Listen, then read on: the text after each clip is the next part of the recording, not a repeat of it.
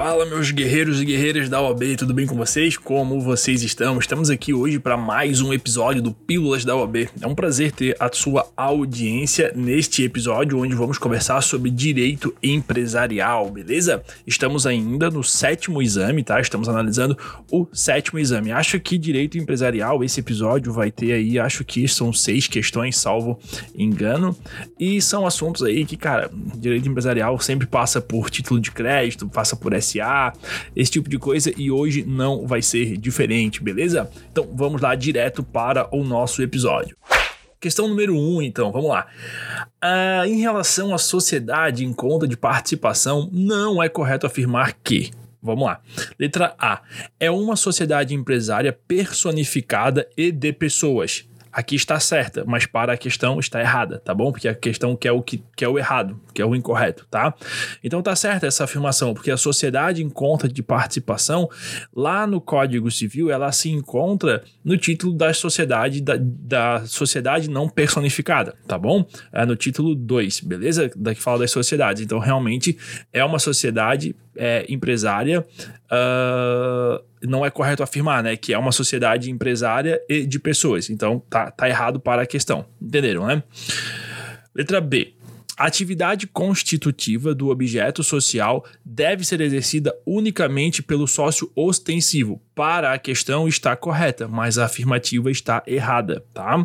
Artigo 991. Na sociedade em conta de participação, a atividade constitutiva do objeto social é exercida unicamente pelo sócio ostensivo, em seu nome individual e sob sua própria e exclusiva responsabilidade, participando os demais dos resultados correspondentes, beleza? Letra C. O contrato social produz efeitos somente entre os sócios. É correta e errada, tá? Para a questão tá errada, beleza? Uh, por quê? Artigo 993. O contrato social produz efeitos somente entre os sócios e a eventual inscrição de seu instrumento em qualquer registro não confere personalidade jurídica à sociedade, beleza? E a letra D. As contribuições dos sócios participante e ostensivo constituem patrimônio especial. Também é uma afirmativa correta, artigo 994. A contribuição do sócio participante constitui, com a do sócio ostensivo, patrimônio especial, objeto da conta de participação relativa aos negócios sociais. Beleza? Questão número 2. Com relação ao Instituto do Aval, é correto afirmar que, letra A, é necessário o protesto para a cobrança dos avalistas, do emitente a, e dos endossantes de notas promissórias. Letra B, o avalista, quando executado, pode exigir o credor que o credor execute primeiro o avalizado. Hum. Letra C, o aval pode ser lançado em documento separado do título de crédito. E letra D, a obrigação do avalista se mantém, mesmo no caso de a obrigação que ele garantiu ser nula, exceto se essa nulidade for decorrente de vício de forma. Opa, daí tá correto, tá?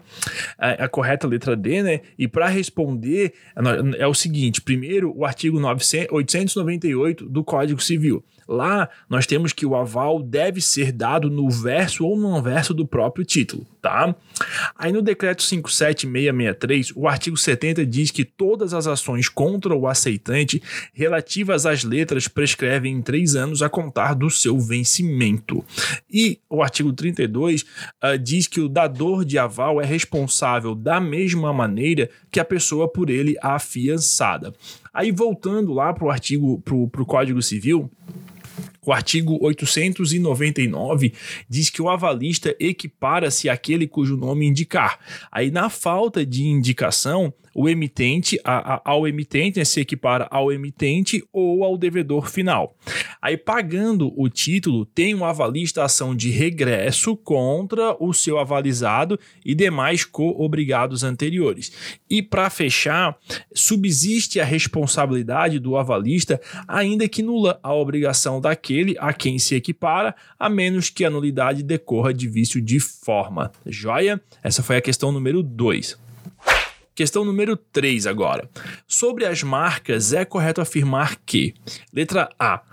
A marca de alto renome é sinônimo de marca notoriamente conhecida. Errado, né? Porque a marca registrada no Brasil, considerada de alto renome, será assegurada proteção especial em todos os ramos de atividade beleza?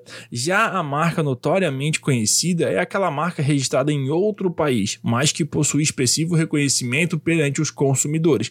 Coca-Cola, Pepsi, esse tipo de coisa, tá? Então, isso tá lá no artigo 125 uh, da Lei 92, 9279 de 96. Aí tem também o artigo 126, tá? Que vai falar exatamente isso que a gente viu. A marca notoriamente conhecida em seu ramo de atividade, nos termos do artigo 6 uh, da Convenção da União de Paris para a Proteção da Propriedade Industrial goza de proteção especial, independentemente de estar previamente depositada ou registrada no Brasil. Letra B. A vigência do registro da marca é de 5 anos, sendo prorrogável por períodos, períodos iguais e sucessíveis. Está errado, tá, pessoal? A vigência ela é de 10 anos, contados da data da concessão do registro, prorrogável por períodos iguais e sucessíveis. Esse é o artigo 133 da mesma lei. Letra C. É permitida a cessão do pedido de registro de marca caso o cessionário atenda aos requisitos legais. Opa, tá correta essa daqui, tá? Porque o pedido de registro e o registro poderão ser cedidos desde que o cessionário atenda aos requisitos legais para requerer, requerer tal registro. Artigo 134. Para fechar, ah, a marca de produto ou serviço, letra D, tá? A marca de produto ou serviço é aquela usada para identificar produtos ou serviços provindos de membros de uma determinada entidade. Joia? Esse é o artigo 123, que diz que para, tá errado, tá? Porque lá no artigo 123 é, para os efeitos de, da lei, considera-se marca coletiva aquela usada para identificar produtos ou serviços provindos de membros de uma determinada entidade, beleza? Questão número 4 agora, olha só. Sobre os direitos dos acionistas, é correto afirmar que, letra A, o direito de voto é garantido a todo acionista, independentemente da espécie ou classe de ações de que, se dese... de que seja titular. Essa está incorreta, tá? Uh, artigo 112 da Lei das SAs. Somente os titulares de ações nominativas endossáveis e escriturais poderão exercer o direito de voto.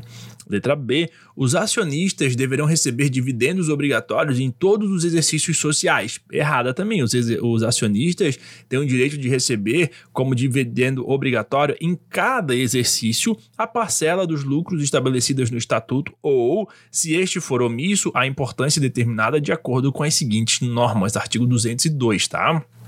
Letra C.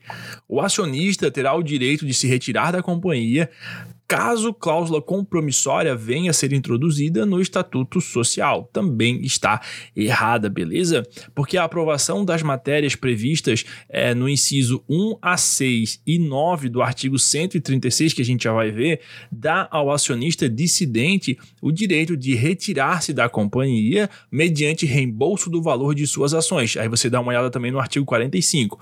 Observadas aí as seguintes normas, tá?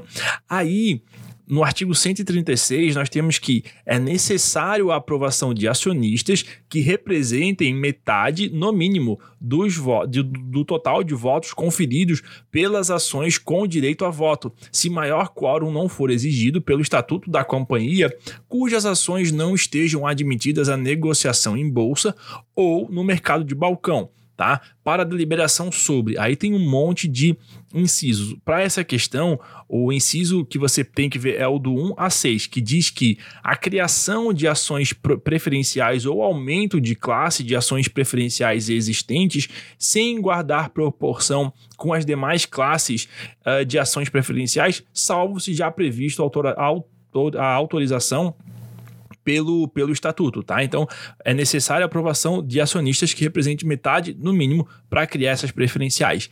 Também é necessária a aprovação de, no mínimo, metade de acionistas para a alteração nas preferências, vantagens e condições de resgate ou amortização de uma ou mais classes de ações prefer, é, preferenciais ou criação de uma nova classe mais favorecida.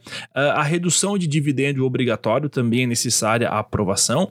A fusão da companhia ou sua incorporação em outra, a participação em grupo de sociedades, a mudança de objeto da companhia. Tá? E também o inciso 9, que seria a cisão da companhia, tá certo? Então, para isso, é, é necessária a aprovação de metade dos acionistas, tá?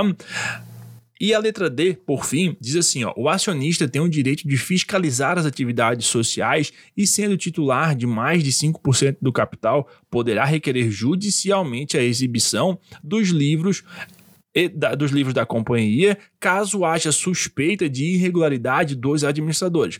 Aqui está correto, tá? É, nem o Estatuto Social, nem a Assembleia Geral poderão privar o acionista dos direitos de fiscalizar, na forma prevista na Lei das SAs, a gestão dos negócios sociais. Isso é o artigo 109, tá? E também a exibição por inteiro dos livros da companhia pode ser ordenada judicialmente sempre que há requerimento de acionistas que representem pelo menos 5% do capital social sejam apontados atos violadores da lei ou do estatuto ou haja fundada suspeita de graves irregularidades praticadas por qualquer dos órgãos da companhia. Joia? Esse é o artigo 105, tá? Uh, isso tudo da lei das SAs. Essa foi a nossa questão número 4. Pessoal, antes de a gente chegar na número 5, é, você já conferiu os nossos cursos? Você que está se preparando para a primeira ou para a segunda fase? Na descrição aqui do nosso link tem um super curso, vários cursos, aliás, para você uh, para você conferir. Na descrição do episódio, né, tem um link ali para você conferir, tá? São horas e horas de teses muito bem explicadas ali para você memorizar para a primeira fase, construir na tua cabeça essas teses. Para você que quer um estudo rápido, quer só dar uma revisada, esse curso é perfeito para você você. E para a segunda fase, também é perfeito para você turbinar ali o seu código, marcar as suas teses, deixar tudo muito bem bacana, tá? Uh, enquanto a gente grava esse episódio durante esse ano, o curso vai custar R$ 39,90. Na virada do ano, provavelmente vai dar uma subidinha, a gente vê o que, que acontece aí para frente, tá certo? Uh, então aproveita, né? Compra o curso, são várias matérias ali. Isso vai te ajudar muito para as próximas provas, para turbinar ou só para fechar mesmo o teu, teu estudo, dizer, não, agora tô, tô foda aqui, tô preparado, tá? E se você não segue a gente ainda, pessoal, dá uma força, segue a gente aqui no, no, no podcast, dá um corre lá no Instagram, arroba Pílulas da OAB e segue a gente lá também, tá bom? Todo dia ou quase todo dia tem uma pílula nova lá para você turbinar o seu estudo, salvar e memorizar, porque, cara, já fiz o desafio, né? Você estudar pelo nosso Instagram, estudar pelo conteúdo que a gente posta aqui, cara, mais da metade do que tu precisa para passar para a prova, tu vai conseguir com certeza, beleza? Mas vamos aí para nossa questão número 5 agora, vamos lá. A questão número 5 diz assim, ó, dentre as alternativas abaixo, indique aquela que corresponda a um crédito que deve ser classificado como extraconcursal, tá? Para essa, essa, essa resposta, pessoal, a, a lei a ser estudada, examinada, é a lei 11101, tá bom? Vamos lá, letra A. Multa por infração de código de postura municipal, tá?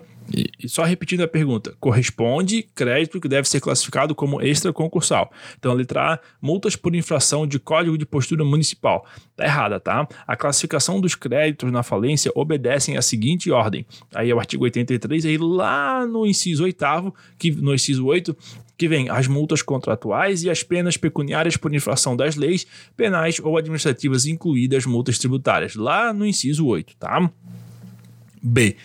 Custas judiciais relativas às ações e execuções em que a massa tenha sido vencida. Opa, aí tá certo, tá? Artigo 84 diz que serão considerados créditos extras concursais e serão pagos com precedência sobre os mencionados lá no artigo 83, na ordem a seguir aqueles relativos. Aí no inciso 4 tem as custas judiciais relativas às ações e às execuções que a massa falida tenha sido vencida. Aí sim, crédito extra concursal, tá?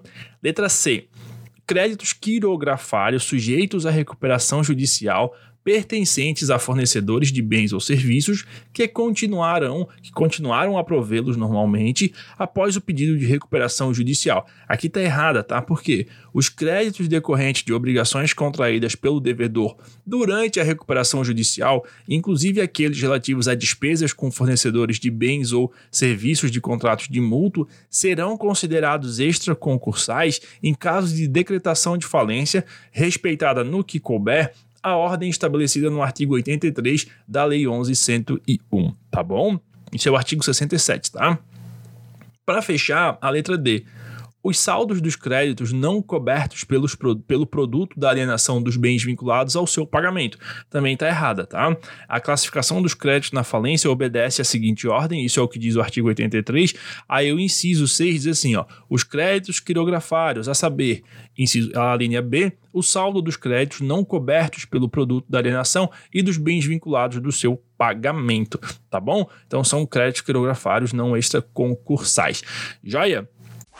Então é isso, pessoal. Com isso, agradeço a sua audiência. Encerramos aqui mais um episódio. Espero que tenha aberto aí a cabeça para vocês olharem questões importantes, tá? Lembrando sempre, né, que a metodologia do episódio não é você decorar essas questões, mas sim você consultar. Opa, isso aqui caiu na prova, então tem que dar uma atenção nisso aqui. Aí você vai lá no código, vê os, os artigos, anota e tudo mais. Aí você vai enchendo a tua cabeça de informações importantes, que é isso que importa, tá? Sem, sem gracinha, tá bom?